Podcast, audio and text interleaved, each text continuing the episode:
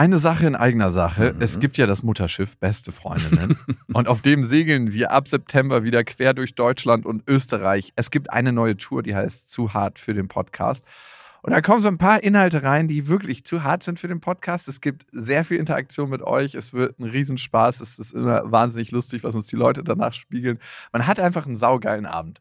Also wir zumindest. Wir zumindest und hoffentlich auch alle anderen. Wir hatten auch letztes Mal die Erfahrung gemacht, dass beste Vaterfreudenhörer bei der Tour waren und auch sehr viel Spaß hatten. Ja, unbedingt. Und unbedingt. irritiert waren, was wir hier überhaupt machen. ja, ganz genau. Es gibt ja Leute, die hören beste Vaterfreunde, die kennen beste Freundinnen nicht. Mhm. Und es wird eine gesunde Mischung. Also sowohl beste Freundinnen als auch beste Vaterfreundenhörer werden abgeholt. Und ihr könnt euch jetzt die Karten sichern. Die Infos findet ihr in den Shownotes und die Karten gibt es auf bestefreundinnen.de. Und es gibt nicht so viele. Also falls ihr überlegt, macht's lieber jetzt. Eins, zwei, drei. Ich habe, ich habe lieb.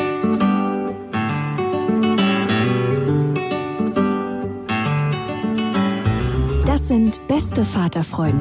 Keine bösen Wörter. Die Fremde, alte Schöpfe. Setz dich bitte hin. Der langweilige Podcast übers Kinderkriegen mit Max und Jakob. Hallo und herzlich willkommen zu Beste Vaterfreuden. Hallo, schön, dass ihr dabei seid. Und heute geht es um Sex nach der Schwangerschaft. Hattest du schon wieder mal Sex eigentlich? Na klar. Du, mein Kind ist jetzt mittlerweile, mein zweites Kind ist jetzt mittlerweile fünf Monate alt, also bitte. Ja, du, ich äh, kenne das von Paaren, dass sie ein Jahr lang nach der Schwangerschaft keinen Sex mehr hatten. Du und ich kenne das von Paaren, die so schnell wieder ein Kind bekommen haben, wo ich mich frage, sag mal, der muss doch da schon reingelangt haben, als das Kind noch gar nicht richtig aus dem Geburtskanal rausgekommen ist. Da frage ich mich manchmal, was bei den Leuten los ist. Gleich wieder im Krankenhaus, hier können wir gleich bleiben. Ab wann kann ich wieder? Meine Frau und ich wollen unbedingt ein zweites. So schnell wie möglich. Darum heißt das auch Familienzimmer im Krankenhaus, ne? Weil man ja, genau. Oder der Paarungsraum. Aber es ist eigentlich nichts Schönes, Sex im Krankenhaus. Hatte ich auch, glaube ich, noch nicht. Also ich kann es nicht beurteilen. Meine Lieben, wir sind bei Instagram und ich weiß nicht, irgendwie hat da so eine Follower-Explosion stattgefunden. 1400 haben wir jetzt auf einmal. Wir sind ja da gerade erst eingestiegen, obwohl eigentlich gar nichts da passiert. Außer Hallo, es Na. passiert eine Menge. Da kommen pro Tag, glaube ich, drei bis fünf Stories. Machst du wirklich Stories? Ja, ja. Ohne Witz, ich habe das noch nie gesehen. Ja, ja, ich mache immer Stories von meinen Kindern, wie sie spielen und wie wir Radfahren und wie sie buddeln, lauter so Sachen, lauter so langweiligen Elternbullshit. Aber ich habe das tatsächlich noch nicht gesehen, aber jetzt, wo du es aufzählst, weiß ich auch, warum ich mir das auf keinen Fall angucken werde. Da kann ich mich auch im Gebüsch an einem Spielplatz verstecken. ja, genau, das solltest du vielleicht tun. Mit meinem großen, langen, schwarzen Mantel. Abonnieren könnt ihr uns auf iTunes, Spotify, Deezer und natürlich überall, wo es Podcasts gibt. Und wir freuen uns ganz besonders, wenn ihr uns bei iTunes eine Rezension hinterlasst. Und das hat H-M gemacht und ein Stern hat er hinterlassen und langweilig geschrieben.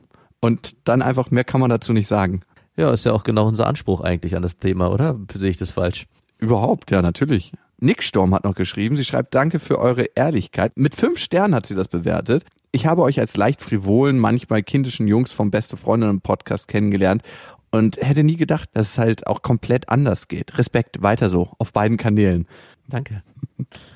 Ich fühle mich immer noch genauso kindisch wie immer. Und vor allem darf man einen Mann niemals nach seinen Witzen beurteilen. Da verpasst man eine ganze Menge gute Männer. Auf jeden Fall. Wenn man sich die schnappt, ist eigentlich ein Lebensrat, äh, die witzig sind, hat man dann am Ende nicht mehr viel zu lachen. Ja, vor allem findet man das als Freundin auch irgendwann nicht mehr lustig, den eigenen Mann. Da kommt ja, so ein genau. bitterer Geschmack in die Beziehung, dass man sich gegenseitig nicht mehr so lustig findet. Und was bleibt dann noch? Und das ist ja eigentlich das, wo wir auch heute dann hinwollen. Zynismus. Und ich glaube, der rettet einen dann, ne? Bis ans Ende der Tage. Ich glaube, das ist wirklich der Kleber, der viele Beziehungen zusammenhält. Zynismus. Ich hoffe nicht. Wenn es das dann am Ende ist, dann weiß ich nicht, ob ich das erleben möchte, weil das wäre mir dann doch ein bisschen zu bitter. Wie heißt es so schön? Bitter macht lustig. und äh, wir haben natürlich auch viele Mails bekommen und eigentlich machen wir das nicht, aber wir wollen, weil es heute so gut zum Thema passt, mit einer Mail einsteigen und die kommt von Walli, ein Mann. Liebe beste Freundinnen, aktuell beschäftigt, hey, das müsste liebe beste Vaterfreundin heißen. Frechheit. Aktuell beschäftigt mich selbst ein Thema, zu dem ich eure Bimsenweisheiten benötige. Folgender Fall. Ich bin 30 Jahre mit meiner Partnerin seit nun 10 Jahren zusammen. Mitte letzten Jahres sind wir Eltern geworden. Alles soweit schön und gut, nur an Intimität und Sex mangelt es meiner Meinung nach sehr. Vor der Geburt hatten wir im Schnitt so circa zweimal pro Woche Sex. Oh, das ist relativ viel, so nach zehn Jahren. Dafür bekommst du von uns direkt die olympische BIMS-Medaille verliehen. Die Initiative ging aber hier zu 90 Prozent von mir aus. Na klar. Probeweise hatte ich meine Sexinitiative mal eingestellt, mit dem Ergebnis einer Dürreperiode von drei Monaten, bis sie von sich aus mein Ruder wieder ergriff. Ich mag deinen Schreibstil. Seitdem das Kind da ist, kommen wir mittlerweile auf circa zweimal Sex pro Monat. Wie zuvor geht die Initiative fast immer von mir aus. Der Sex an sich ist gut, allerdings nur noch nach Schema Seestern. Für alle diejenigen, die beste Freunde nicht hören, Schema Seestern ist, als ob man so ein erlegtes Reh ist und alle Viere von sich streckt als Frau und dann halt an der Matratze festklebt und es sieht so aus, als ob die Frau nicht so einen Spaß dabei hat, finde ich, beim Schema Seestern. Als würde sie dem Ganzen sich nur noch hingeben müssen. Das ist jetzt hier eine Beziehung, das gehört sich so, das macht man. Diesen Film sieht man dann im Kopf der Frau ablaufen. Also es ist nicht ein schönes Gefühl, für beide Seiten nicht.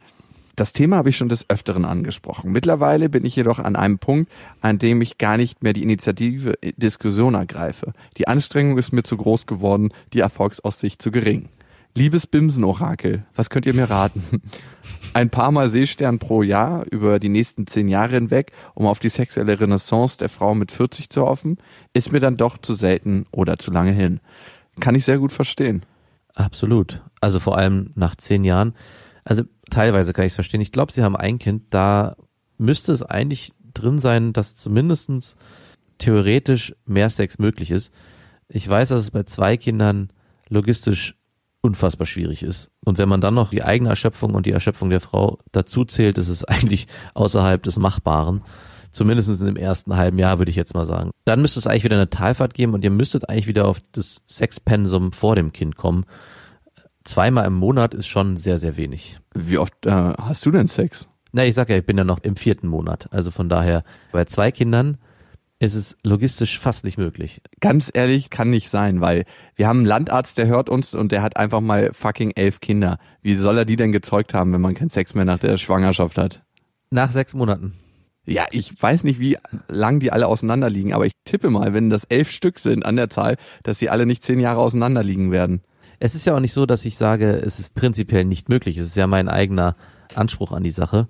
Und ich merke, und ich denke meine Freundin auch, wir sind zusätzlich zu dem, dass es logistisch extrem schwierig ist, mit zwei Kindern das zu handeln, sind wir einfach abends auch so kaputt, dass keiner von beiden mehr Bock hat. Aber wie gesagt, das ist halt nur unser eigener Anspruch oder unsere eigene Lebenswelt, in der wir uns bewegen. Es gibt wahrscheinlich andere Pärchen, die trotzdem immer noch so rattig sind, dass es denen egal ist und die trotz zwei Stunden Schlaf jede Nacht übereinander herfallen. Mag es geben, wir sind's nicht. Bricht da bitte für dich, wollte ich gerade sagen. Also um ehrlich zu sein, habe ich mich ein bisschen vor dem Thema gedrückt, weil ich hatte seit der Geburt meiner Tochter noch kein einziges Mal Sex mit meiner Freundin, weil ich glaube tatsächlich, ich habe mit ihr schon mal ein bisschen drüber geredet, aber ich weiß nicht, wie es bei ihr ist, so 100 Prozent, aber bei mir ist es gerade so, dass ich so ausgefüllt bin von dem Kind. Es ist ganz, ganz merkwürdig. Also das, eigentlich in diesem Zusammenhang hört sich das richtig schäbig an. Aber ich bin so merkwürdig ausgefüllt mit allem, dass ich einfach gar nicht so eine Lust habe. Gerade. Also ich bin beruflich auch sehr, sehr ausgefüllt und diese Geburt auch mit dem ganzen Schmerzen und allem, was da verbunden ist mit und auch die ganzen Streitereien hat so ein Gefühl, so ein Brei innerlich in mir angerührt, dass ich bis jetzt noch nicht so einen richtigen Bock darauf hatte. Und das ist mir echt peinlich, also weil das ist jetzt auch schon wieder drei Monate her. Ich glaube, das ist die längste Sexdürre-Periode, die ich, äh, seitdem ich Sex hatte, habe. Das ist eigentlich ziemlich krass. Also da muss ich sagen, bin ich besser im Training. Meine Sexdürre-Periode war weitaus länger als drei Monate, muss ich leider gestehen. da gab es auch mal ziemlich traurige, dunkle Zeiten, in die möchte ich mich jetzt auch nicht zurückerinnern. Aber du sprichst einen guten Punkt an, diesen Satz, ich bin so erfüllt von meinem eigenen Kind. Den habe ich selber auch mal bei beste Freundin gesagt, vor zwei Jahren, als du noch nicht mal ansatzweise über Kinder bei dir nachgedacht hattest. Hä, das stimmt Da- gar nicht. Kinder haben schon Na- immer eine Rolle gespielt. Ja, natürlich in deinem Leben, aber du hast mich milde belächelt darüber und gesagt, lass mich damit in Ruhe. Nur weil du keinen Sex mehr hast, heißt es nicht, dass andere ihren Spaß daran verlieren sollen. Es ist ja auch eigentlich nichts Schlimmes. Also ich sehe es in vielen Punkten, ist es auch bei mir so, dass der ganze Alltag so mit Kindern voll ist und auch gerade beim ersten Kind, daran erinnere ich mich noch, so das erste halbe Jahr, ich so voll war mit Glücksgefühlen, dass es da eigentlich auch gar nicht mehr brauchte. Also ist, ich habe es nicht vermisst. Sex sorgt ja auch dafür, dass man Glückshormone ausstößt und sich einfach auch gut fühlt. Und diesen Punkt brauchte ich für mich nicht mehr durch das eigene Kind, weil mich das so glücklich gemacht hat im Alltag. Es war natürlich auch stressig, das kommt noch hinzu, aber man war einfach so ausgefüllt, dass es keine Rolle mehr gespielt hat bei mir. Mhm. Wenn ich das bei dir so höre, muss ich wirklich fast kotzen. Weil das, bei sich selber hört sich das noch einigermaßen okay an, aber wenn man das denn nochmal von einem Ja. anderen hört, dir geht's wahrscheinlich genauso, ne, bei mir. Ey, ich war gestern unterwegs und da hat mir ein Kumpel Bilder gezeigt von seinem eigenen Kind und ich dachte so, Alter, lass mich da bitte mit in Ruhe. Aber hier ist meins. Guck mal, wie schön und süß es lacht. ist es nicht total Deins süß? will ich nicht sehen, aber hier ist meins. Es ist immer genau so, dass man seine eigenen Kinder so süß empfindet und ich schreibe auch mit meiner Freundin immer scherzhaft, sag mal, ist schon so, dass wir objektiv gesehen die hübschesten Kinder von allen haben, oder? Und sie ist ja natürlich. Und ich glaube, so geht's auch wirklich leider allen. Ja. Walli, was ich an ihm erstaunlich finde, ist, dass er noch so einen richtigen Bock auf Sex hat. Das finde ich schon mal ein gutes Zeichen nach zehn Jahren und das spricht auch für die Anziehung, die du mit dir und deiner Partnerin hast. Und man muss natürlich auch sagen, für eine Frau ändert sich unglaublich viel nach der Geburt. Ich glaube, eine Frau muss sich ein Stück weit neu definieren, wenn sie ein Kind gekriegt hat, weil sie ist halt nicht mehr die ähm, Single Lady, die, die, die, ist man ja ein Stück weit immer, trotzdem, obwohl man einen Freund hat, man hat halt noch kein Kind. Also so komisch das klingt. Weißt du, was ich damit meine? Ja. Ist ein Stück weit viel, viel unabhängiger und das ist ein ganz neues Gefüge, ein ganz neues Konstrukt. Und emotional verändert eine Frau natürlich auch ein Stück weit ihre Blickrichtung und ihre Aufmerksamkeit. Ne? Wenn man davor 100% Energie für die Beziehung hatte, ist danach noch 5% übrig. Na gut, vielleicht auch nur vier. Was es natürlich nicht viel besser macht, weil ihr habt einen Wunsch oder du hast einen Wunsch nach Sex und nach Intimität und sie hat ihn gerade nicht so. Was funktionieren könnte. Also, aber wie du merkst, du sprichst nicht gerade mit einem Fachmann, wenn es um Sex nach der Geburt geht. Du sprichst mit einem Stümper gerade darüber. Überrasch sie mal. Also nicht in Sachen ihr die Lunte irgendwie in der Nacht, wenn sie schläft, reinstecken, sondern jetzt weiß ich, es kommt mein Klassiker massieren, aber massier sie mal und sie denkt vielleicht, das ist das Vorspiel für den Sex, aber dann massier ihr schön auch die Brüste und leg mal deine Hand einfach mal auf ihre Muschi rauf, so für zehn Minuten und lass sie da mal liegen. Und guck mal, wie sie atmet und dann nimm die Hand weg. Die Ja. Muschi atmet? Die Muschi atmet den ganzen Tag. Äh, Weißt du doch selber. Die furzt und atmet und schmatzt und macht so die ganzen Muschi-Sachen eben. Das hilft euch beiden Kontakt zueinander aufzubauen. Und aus diesem Kontakt entsteht schon mal Intimität. Und ich glaube, dass manchmal die Intimität viel, viel wichtiger ist als der Sex und dass aus dieser Intimität der Sex dann heraus sich auch entwickelt. Weil es gibt ja diesen Geilheitssex, hat man eigentlich nur im ersten Jahr, diesen puren Geilheitssex. Hast du den noch, den Geilheitssex? Teilweise schon, ja, aber ich stimme dir zu, den gibt's vor allem im ersten, ich würde sogar weniger, ich würde fast nur drei Monate sagen. Ja, und Geilheitssex ist eigentlich wie eine Schießerei, ne? Wenn jemand aus der Deckung geht, wird geschossen. ist auch saugefährlich. Und dann geht's irgendwann auch mehr und mehr in den Intimitätssex, wo man die Nähe genießt. Und es kann helfen, Nähe aufzubauen. Du redest mit deiner Frau darüber. Es kann natürlich auch sein, dass sie sich dadurch unter Druck gesetzt fühlt und weiß, okay, das gehört jetzt auch noch zum einer meiner Aufgaben, in Anführungsstrichen, ne? Das ist ein bisschen hart formuliert, aber dass ich mit meinem Partner Sex habe und das kann sie auch unter Druck setzen und wo Frauen krass die Lust verlieren, wenn sie unter Druck gesetzt werden. Klar, du hast es schon ausprobiert und gesagt, dann gucke ich mal so, was ihr Rhythmus ist, wenn sie vorfährt. Das ist ja immer so, wenn man zusammen spazieren geht und der eine hat ein ganz anderes Lauftempo als der andere. Es nervt einfach hinterher zu laufen. Und ebenso nervt es, wenn der eine Bock hat, zweimal im Jahr zu bumsen und der andere sagt, hey, ich könnte das drei, viermal die Woche haben. Und sei dir dessen bewusst, dass deine Frau auch so eine Anziehung auf dich hat, weil du weißt, es gibt ein Sexgefälle. Wenn wir die jetzt austauschen würden bei Frauentausch und du würdest eine Frau bekommen, die richtig Bock auf Bumsen hat und das jeden Tag, du hättest spätestens nach vier Wochen die Schnauze voll. Ja, würdest den Seestern machen. Oder was ist das Pendant für den Mann zum Seestern der Frau? Der Seeigel. ja, stimmt, der einstachlige Seeigel. Auch er hat Angst, auch er hält sich fest, auch er möchte nicht von der Klippe gerissen werden. Also du hast einen guten Punkt angesprochen mit dem, es ist eine Aufgabe für die Frau. Und ich glaube, das ist der wesentliche Knackpunkt, um den es am Ende auch gehen kann. Also du musst es irgendwie schaffen, dass es wieder eine Leidenschaft wird und nicht das Gefühl von, wir sind in einer Beziehung und da muss man auch Sex haben, weil sonst ist es keine richtige Beziehung mehr. Und ich glaube, an dem Punkt seid ihr gerade. Es kann aber auch sein, dass die Frau einfach wirklich zurzeit keinen Bock hat und aus diesem Modus auch erstmal nicht rauskommt. Trotz Massagen von Jakob oder Hand auf die Muschi auflegen, kann es einfach sein, dass du zurzeit wirklich maximal den Seestern bekommst. Und dann ist die Frage, wie lange du das für dich durchhältst. Mhm. Wie offen kannst du da mit deiner Freundin sprechen, dass du sexuell mehr brauchst? Und was könnte dann für dich die Lösung sein, mehr zu bekommen? Es ist ein schwieriges Thema und es könnte dann am Ende dazu führen, dass sie sich in irgendeiner Form noch öfters dazu zwingt, aber es ist ja eigentlich nicht das, was du willst. Du willst ja leidenschaftlichen Sex mit ihr haben, der euch beide am Ende auch erfüllt. Aber dass es halt nicht in diese Richtung geht, Seestern. Hm. Also es erfüllt sie ja auch halt nur nicht mit Lust, aber mit dem männlichen Sekret am Ende.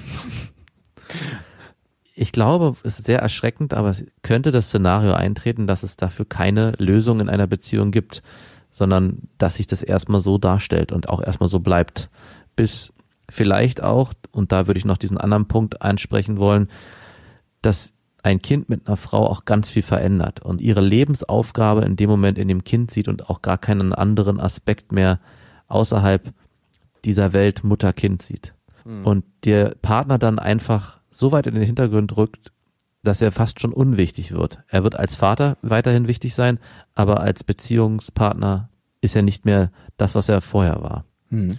Und wenn das der Fall ist, ist mein Bimsen-Orakel auch ratlos. Was würde ein Sextherapeut tun? Das ist die große Frage. Was würde der euch raten? Und ich weiß von einem Sextherapeut, der würde sagen, ihr müsstet einfach jeden Tag bumsen.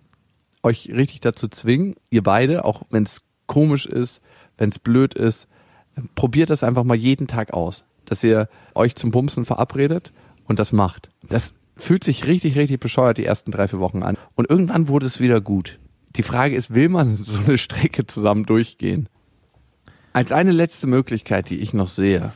Du scheinst deine Frau, Freundin zu lieben. Du scheinst genau mit ihr die Intimität zu wollen. Und vielleicht guckst du noch mal für dich, geht's dir um Sex oder geht es dir um Sex mit deiner Partnerin? Und wenn es dir um Sex geht, dann kann es vielleicht auch was sein, mit deiner Freundin mal darüber zu sprechen, ob es in irgendeiner Weise die Möglichkeit gibt, die Beziehung ein bisschen zu öffnen. Mhm. Klingt jetzt drastisch, klingt jetzt hart und würde ich vielleicht auch nicht mit ihr besprechen, wenn sie gerade das Kind jetzt gekriegt hat vor zwei, drei Monaten. Aber nach längerer Zeit kann das auch eine Entlastung innerhalb der Beziehung geben. So blöde es sich anhört. Aber vielleicht hat sie damit kein Problem und sagt, das ist völlig in Ordnung für sie. Manchen Frauen ist es sehr, sehr wichtig, dass man emotional treu bleibt, aber die sehen diese körperliche Komponente, ist ja nur Fleisch auf Fleisch, wie Max immer sagt, es ist für die nicht so entscheidend. Und wenn man am Ende seinen Partner liebt, kann es auch sein, dass man sich dafür aufmacht und sagt, ey, ich will, dass du glücklich bist und wenn das dazugehört, dann kann ich das mitnehmen. Muss man aber, finde ich, vorsichtig ansprechen weil das auch eine ganz schöne Beleidigung für eine Frau sein kann. Ja. Ist ein sehr, sehr schwieriges Thema.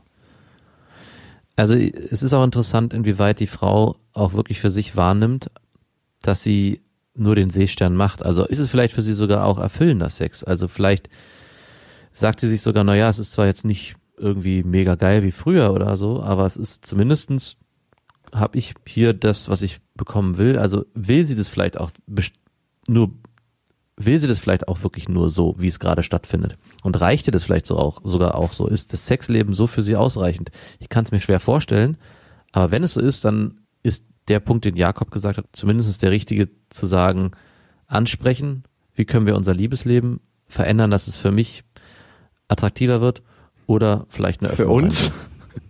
Naja, wenn ich es so formuliere, dass sie es für sie ausreicht, dann muss es ja nur für ihn besser werden, weil für sie ist es ja anscheinend ausreichend, den Seestern zu machen. Ja. Im Nachhinein ist es mir jetzt ganz schön peinlich, einfach nur seit drei Monaten keinen Sex mehr gehabt zu haben. Als Mann setze ich mich da anscheinend auch unter Druck, ne? Bin ich jetzt Mhm. noch männlich, weil ich drei Monate keinen Sex mehr gehabt habe? Was passiert da gerade? Ist irgendwie so. Ist dir das peinlich, ja? Ja, ein bisschen schon. Warum? Also ich, mir war es nicht peinlich. Also ich fand es, wie gesagt, sogar fast schon normal, weil durch die Zeugung des Kindes hat sich die ganze Sache auch so ein bisschen entsext. Als ich das Kind in der Hand gehalten habe, wurde mir bewusst, okay, dafür ist der Zeugungsakt, um dem es immer geht, eigentlich auch da, dass man ein Kind erschafft. Also es, so, es war so ein bisschen selbstbeweihräuchernd, weil man auf einmal in so einem Zen-Zustand war, dass man gemerkt hatte, darum geht es die ganze Zeit und dann hat kurz verstanden, ach ja, darum geht es die ganze Zeit und deswegen hat man die ganze Zeit so einen Hassel vorher gemacht, um irgendwie mit Frauen zu schlafen und für mich war dann auf einmal ganz viel Druck im wahrsten Sinne des Wortes weg. Das kam natürlich dann irgendwann wieder, aber für die erste Phase mit Kind war es für mich eher ein befreiendes Gefühl und nicht peinlich. Aber gut, mein Empfinden. Ja, vielleicht Empfinden. definiere ich mich auch zu sehr oder habe mich mein ganzes Leben zu sehr über Sex und Vielleicht, Sexualität definiert, so dass es so ein unglaublich wichtiger Bestandteil von mir war und vielleicht auch immer noch ist. Ich weiß es im Moment nicht. Es ist so, als ob ich im luftleeren Kosmos von einem schwarzen Sexloch aufgesaugt wurde und man muss einfach gucken, wo es dann neu hingeht und vielleicht entwickelt sich was. Vielleicht bleibt die Savanne aber auch trocken. Ne? Man weiß das immer nicht. ich will mich jetzt auch nicht zu Sex zwingen, wenn ich keinen Bock darauf habe. Also es soll Männer geben, die wissen, dass sie Sex bekommen und zwar sehr viel, wenn ihre Partnerin wieder ein Kind haben will. Und in dieser Phase dürfen sie dann so oft ran und auch die Frau ist in der Phase unglaublich aktiv und leidenschaftlich im Bett, damit der Mann in dieser Zeit natürlich auch zum Höhepunkt kommt und sie dann schwanger wird. Und dann gibt's Familien, die irgendwie vier, fünf, sechs Kinder haben. Du fragst dich, hm, woher kommt es? Und vielleicht liegt es auch mit daran. Aber das ist für mich immer so ein gruseliges Szenario gewesen, wenn sich eine, ein Mann dazu verknechtet, mit einer Frau dann zu schlafen und guten Sex zu bekommen, nur damit die Frau dann am Ende das Kind bekommt. Das hat so ein Leistungsbelohnungsprinzip, was richtig hässlich ist und was finde ich nicht in die Sexualität für mich gehört. Also nicht in die Sexualität zwischen Partnern auf jeden Fall. Gibt's ja auch noch eine andere fernab davon, keine Frage. Aber absolut verständlich, weil die Frau dann in der Situation natürlich mit der Geilheit des Mannes einfach spielt. Sie weiß, wie sie da ihren Willen kriegt und wenn er einfach nur schwanzgesteuert ist in, in diesem Punkt, wird es wahrscheinlich auch dazu kommen. Aber hast du dich in deinem Leben schon mal so bei den Eiern packen lassen von einer Frau, dass du sie, dass sie sich sexuell erpressen konnte? Nein. Ich auch nicht. Also ich glaube, ich bin einfach zu wenig Notgeld, dass das jemals hätte passieren können. Aber wer weiß, vielleicht kommt's ja irgendwann nochmal. Darauf wollte ich gerade hinaus. Vielleicht, wenn du so eine lange Durststrecke hast und dann wieder Bock hast, ist dann die einzige Möglichkeit, wieder zu Sex zu kommen mit einem zweiten Kind. Wir hatten jetzt die sehr, sehr durchtränkte männliche Perspektive auf das Thema. Wunder, oh Wunder, wir sind zwar Männer, aber jetzt haben wir auch noch eine Hörermail und die bringt ein bisschen eine weibliche Perspektive. Und die Mail von Ella, die könnte quasi das Pendant zu Walli sein, als ob das seine Freundin schreibt. Hallo Max, hallo Jakob. Ich bin letztes Jahr im November Mutter geworden. Es war eine geplante Schwangerschaft und mein Freund und ich sind mittlerweile schon seit, und das ist äh, wirklich so, das steht hier drin, zehn Jahren ein Paar, also genauso wie bei Wally. Er ist mein erster und einziger Freund und auch er hatte nur einen Urlaubsflirt. Klingt bis jetzt alles gut. Allerdings war die Geburt nicht gerade schön und bei mir ist unten herum sehr viel kaputt gegangen. Daher hatte ich natürlich ziemlich Respekt beziehungsweise eine riesengroße Angst vor dem ersten Sex nach der Geburt. Circa acht Wochen nach der Entbindung hat mein Freund schon angefangen zu nerven, weil er unbedingt mit mir schlafen wollte. Ich war aber noch nicht so weit, da ich unter anderem auch noch ziemliche Schmerzen hatte. Es wurde von Woche zu Woche schlimmer mit ihm. Es gab quasi kein anderes Thema mehr und ich fühlte mich zunehmend bedrängt. Ich hatte versucht, ihm die Situation zu erklären und ihn um Verständnis und Geduld gebeten, aber Fehlanzeige. Jeder Körperkontakt lief früher oder später auf Fummeln hinaus und ich fühlte mich mittlerweile nur noch wie ein Stück Fleisch. Ich wünsche mir, dass er auch nur mal mit mir kuschelt, ohne dabei gleich vögeln zu wollen. Und außerdem habe ich Angst vor dem ersten Mal. Es wäre quasi eine Entjungferung 2.0. Aber das kommt bei ihm irgendwie nicht an. Er gehört leider nicht zur empathischen Kategorie Mann. Ganz liebe Grüße, eure Ella. Wow. Da hört man mal, ich meine, das muss bei Wally nicht genau das Gegenstück sein. Das kann auch eine ganz andere Situation sein. Also ich meine, er hatte ja auch schon anderen Sex. Ähm, aber es ist trotzdem interessant, mal diese Perspektive einzunehmen, wie ich mich als Frau fühle, nachdem ich entbunden habe. Vielleicht auch eine sehr extreme Situation, weil die Geburt nicht geplant verlief und unten herum ist ziemlich viel kaputt gegangen. Auch sehr stümperhaft von uns gewesen, diesen Perspektivwechsel nicht schon in der Mail vorher angedacht zu haben, dass vielleicht auch die Frau sich mit ihrem Körper und was untenrum passiert ist, auch einfach gerade nicht wohlfühlt, dass sie es gar nicht zulassen kann, so richtig. Ja, und man muss ja auch sagen, nach der Geburt gibt es erstmal einen Wochenfluss und da kommt, ja, all Mögliches wird da rausgespült. Klingt jetzt, glaube ich, schlimmer als es ist, aber eine Frau trägt dann halt so Binden und Einlagen und die Frage ist, als Mann, da würde ich auf jeden Fall warten, ist, ich finde es krass, dass man mit jemandem zehn Jahre zusammen ist und der nicht die Geduld hat, zu warten und so krass auf seine eigenen Bedürfnisse fixiert ist. Und ich meine auch nach so kurzer Zeit, nach acht Wochen auch Sex forciert und sagt, ich brauche das jetzt und ich will das jetzt. Da müsste man sich auch als Paar gut genug kennen, um zu wissen, was braucht der andere, was will der andere, was will ich, wie kann man sich da gegenseitig hören und wie kann man vor allem aufeinander Rücksicht nehmen. Ich bin an dem Punkt auch wirklich erschrocken, dass sie dann auch schreibt, dass sie einen sehr unempathischen Mann kennengelernt hat. Das scheint ein Punkt zu sein, der sie sehr stört. Und mhm. dann frage ich mich, warum sie mit dem erstens überhaupt noch zusammen ist und zweitens, wieso sie dann mit ihm ein Kind bekommen hat. Ich finde es aus der Männerperspektive krass, habe ich Bock mit einer Frau zu schlafen, die eigentlich gar nicht so einen Bock hat, mit mir zu schlafen? Also ich ja. nicht. Das ich ist das nicht. Erste. Und das Zweite ist, sich ganz klar abgrenzen als Frau. Das ist, glaube ich, wichtig in der Phase. Also, dass man einfach sagt, ey, du, ich habe keinen Bock. Und wenn du richtig Bock auf Sex hast, bei mir geht's im Moment nicht, dann hol dir verdammt nochmal einen runter. Oder mach irgendwas sonst. Also jetzt nicht gerade fremd gehen, aber beschaff dir irgendwie Befriedigung. Aber klare Worte auch mit ihm finden. Immer und immer wieder. Das Ding ist, dass manche Männer so krass taub sind und das einfach nicht hören, die brauchen die Wiederholung. Als ob die ja jeden Tag vom Schaffner gesagt kriegen, du, wenn du hier mit dem Zug fahren willst, brauchst du eine Fahrkarte, nochmal 40 Euro. Und nochmal 40 Euro. Und nächsten Tag wieder. Manche Männer brauchen das. Das sind richtig taube Nüsse. Und das scheint so einer zu sein, der von der Sorte ist. Sich da ganz klar auszudrücken, ist ja auch natürlich nicht ganz so einfach zu sagen, ja. du, ich hab einfach im Moment keinen Bock auf Sex. Das heißt nicht, dass ich dich nicht liebe und dich nicht wertschätze als Partner, aber mir braucht das im Moment einfach. Und zu gucken auch, welche Worte versteht er und welche Worte entspringen mir. Das heißt, welche Worte fühlen sich auch für mich richtig an. Natürlich hast du viel, viel weniger Bock auf Sex, wenn jedes Kuscheln, wenn du jede Berührung gar nicht so von ihm annehmen kannst, weil du genau weißt, das äh, ist einfach nur ein schäbiges Vorspiel, was gleich mhm. zum Bimsen führen soll. Das heißt, jede Berührung von ihm hat ja so ein geschmäcklich schon, so als ob dich jemand berührt, eigentlich von dem du gar nicht berührt werden willst, weil ja dieses Sex-Ding, was dahinter steht, einhergeleitet wird mit jeder Berührung. Es ist sowohl eine emotionale als auch eine körperliche Übergriffigkeit, die von Anfang an stattfindet, in dem Moment, wo er anfängt, mit ihr auf körperlicher Ebene Kontakt aufzunehmen, weil es für beide klar ist, wo es eigentlich hingehen soll und sie emotional den Standpunkt schon vertreten hat, dass sie da aber so nicht hin will.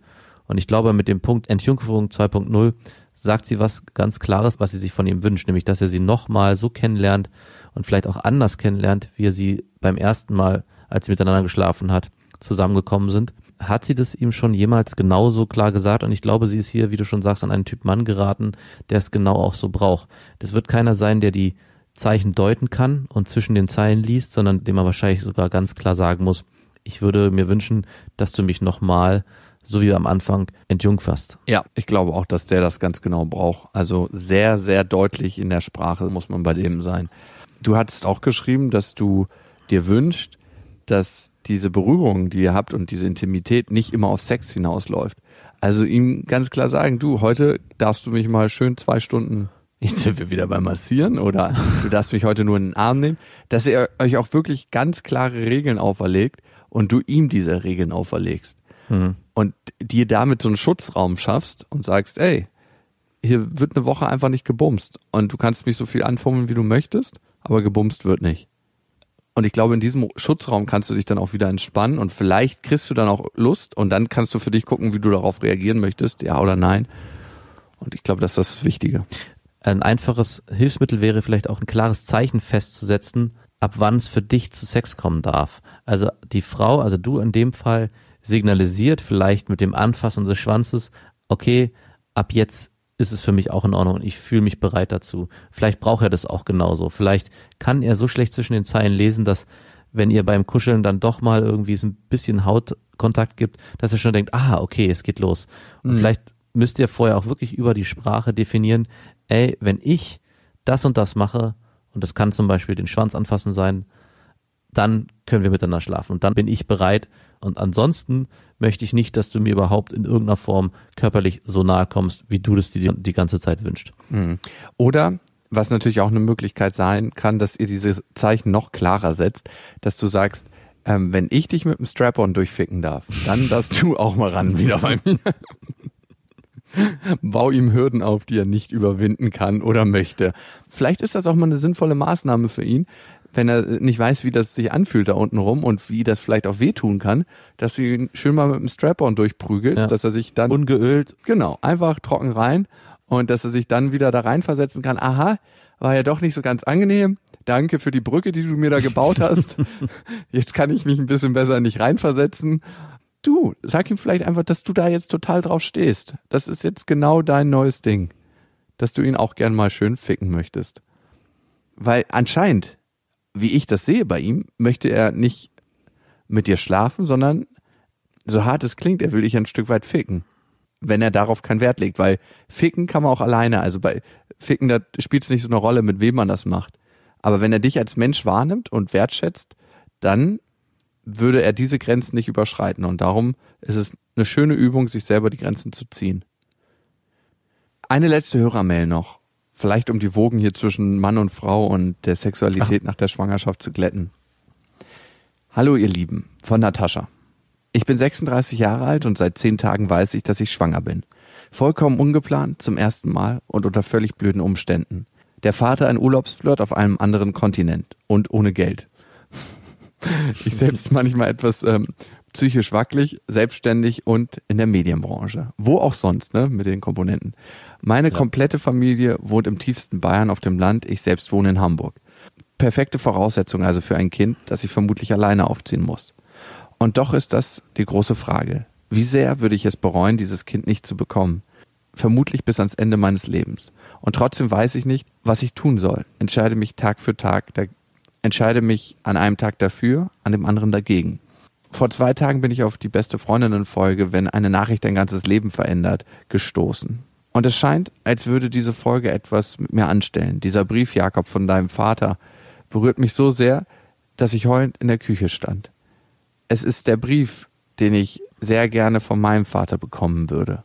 Was dein Vater sagt, bestätigt so viel, was ich sowieso schon dachte. Wie viel Zufall liegt in unserem Leben? Ist dies die Aufgabe, die mir das Leben stellt? Was sagt das Herz? Wie viel Raum gibt man dem Verstand? Irgendwie danke ich deinem Vater für diesen wunderschönen Brief. Ich glaube, er öffnet mir gerade die Augen. Wow, das gebe ich so weiter an meinen Vater. Das wird ihn bestimmt freuen. Ich habe ihn gerade am Wochenende gesehen und ihn auch mit seinen Enkelkindern gesehen und das ist auf jeden Fall, dass ihm das, das Herz aufgeweicht hat. Ich selbst habe ja in einer nicht ähnlichen, aber schon vergleichbaren Situation gesteckt wie du, ne, dass ich Vater geworden bin, ungeplant und jetzt drei Monate Vater bin und so mein erstes Fazit vielleicht auch schon ziehen kann. Dein Leben wird sich so radikal verändern in allen Facetten, wie du es dir jetzt auf jeden Fall nicht vorstellen kannst. Alles, wo du vorher deine Prioritäten hingesetzt hast, wird sich ein Stück weit verschieben. Und ich glaube, es ist für eine Frau oftmals noch viel, viel stärker als für einen Mann. Und nichts ist, wie du es dir vorstellst oder wie du das jetzt vielleicht ausmalst. Auch das Gefühl für mich persönlich zu meiner Tochter ist sehr, sehr leise und wird jetzt gerade immer lauter und lauter. Also es ist unglaublich viel Liebe da und ich weiß natürlich, dass sie in meinem Herzen drin ist und sie mir auch wichtiger ist als alle anderen Menschen auf der Welt. Trotzdem glaube ich, kann man das nicht mit so einer Explosion vergleichen. Es ist eher wie eine Flamme, die immer größer und größer und größer wird. Und diese Flamme, wenn du dich dafür entscheidest, die wird ganz sicher angezündet. Und wie Feuer halt so ist, es schenkt Leben, aber es verbrennt auch einige Sachen. Und du musst dich fragen, ob du dieses Feuer anzünden willst. Ich glaube, ich würde eher aus diesem positiven Gefühl gehen, als aus dem Angstvermeidungsprinzip. Oh, werde ich es bereuen, darum mache ich es, entscheide ich mich dafür oder was kann das für mich im Leben bringen und wie schön kann das auch sein. Und ich sehe Kinder nicht nur jetzt, wo du jung bist oder relativ jung, sondern was bedeutet es für dich, eine Tochter zu haben, wenn du irgendwann mal alt bist? Da kann ich auch noch mal kurz einhaken.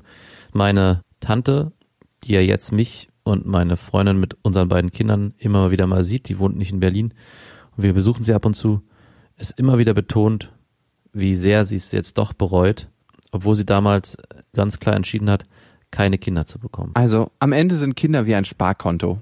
Ich zahle darauf ein, um im Alter mal davon abheben zu können. Genau. Nein, Quatsch. So darf man das natürlich nicht sehen, aber es ist trotzdem ein Gefühl, was mich jetzt schon erreicht. Also zu wissen, dass es irgendwann mal, wenn nicht irgendein Auto uns überfährt, einen von uns beiden oder beide zusammen, dass es irgendwann mal wahrscheinlich kommen wird. Also ziemlich wahrscheinlich, wenn ich nicht noch irgendwas krasses verbocke, wer weiß. Na gut. Und, äh, und einen kleinen Tipp oder nach einen, eine Sache, die meine Freundin immer sagt, wenn ich so auch genervt bin von meinen kleinen Kindern, wenn die so viel rumschreien, was ja nicht viel passiert, ganz im Gegenteil. Aber trotzdem gibt's Phasen, wo man einfach genervt ist von dem Alltagsstress, den man so hat. Sie sagt immer, diese Phase wird so schnell vorbei sein und du wirst sie dann nicht mehr wiederbekommen. Also genieße sie jetzt. Denn irgendwann sind die Kinder so alt, dass sie nicht mehr mit dir abends im Bett liegen und du ihnen was vorlesen kannst oder du nicht mehr mit ihnen am Tag rumblödeln kannst, sondern wollen sie ihr eigenes Ding machen. Und ich glaube für dich, die ja gerade auch vor der Entscheidung steht, alleine sich diesem Stress auszusetzen, es wird dann irgendwann der Punkt kommen, wo du all das vergessen kannst und nur noch genießen wirst. Okay, lieber Max, das war's. Ich wünsche dir eine schöne stressige Woche mit deinen Kindern. Vielen Dank. Und ihr wisst ja, es gibt kein richtig oder falsch. Erziehung ist einfach anders. Macht's gut. Das waren Beste Vaterfreuden mit Max und Jakob. Jetzt auf iTunes, Spotify, Deezer und YouTube. Der 7-One-Audio-Podcast-Tipp. Hallo, ich bin Lynn. Und ich bin Leo. Ihr kennt uns vielleicht schon vom True Crime Podcast Mord auf Ex. Eigentlich sprechen wir da ja jede Woche über Verbrechen. Aber da gibt es ja noch ein anderes Thema, das die Menschen und uns schon immer fasziniert hat. Die Liebe. Krasse Geschichten, die wirklich passiert sind. Bonnie und Clyde zum Beispiel. Cleopatra und Caesar Oder Diana und Charles. oder halt Camilla. Liebe gibt's bei True Love aber auch nicht nur im klassischen Sinne. Es geht auch um Familie, um die Liebe zum Beruf oder sich selbst oder Freundschaft. Am besten sind ja auch eh die Filme, wo dann am Ende steht, nach einer wahren Begebenheit. Das sind so Geschichten, die kannst du dir eigentlich gar nicht ausdenken. Ja. Und das gibt's jetzt eben als Podcast. Und das Ganze heißt True Love. Ja, der Name sagt's eigentlich schon. Aus True Crime wird True Love.